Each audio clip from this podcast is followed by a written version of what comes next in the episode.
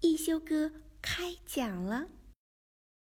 一休哥是个古灵精怪的小神童，舞蹈跳得远近闻名，吹拉弹唱无一不通，就连画笔耍起来也是妙笔生花。一天，一休哥从葫芦王那里得到一本宝书《艺术故事会》，书里记载了珍贵的艺术作品背后的故事。小朋友们。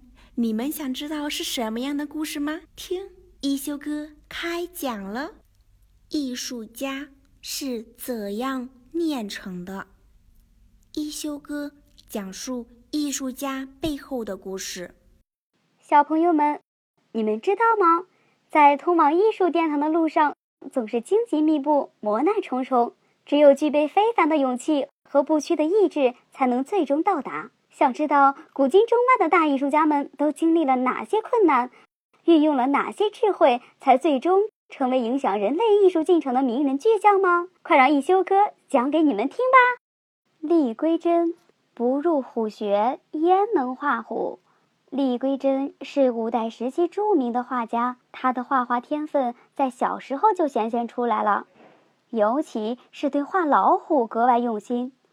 为了把老虎的形象画得更加栩栩如生，他以身犯险，进入深山探访真正的老虎。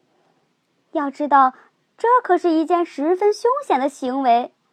好在皇天不负苦心人，李桂珍在深山里遇到一位猎人伯伯，在猎人伯伯的帮助下，他总算见到了真正的老虎。在大量的写生临摹以后。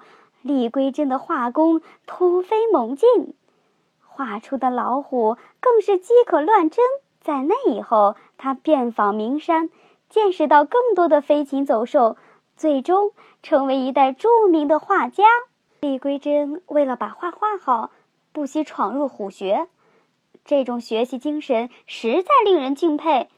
小朋友们，听了李桂珍画虎的故事，有没有燃起你们的绘画欲呢？别再犹豫了，赶快加入一休哥绘画课堂吧！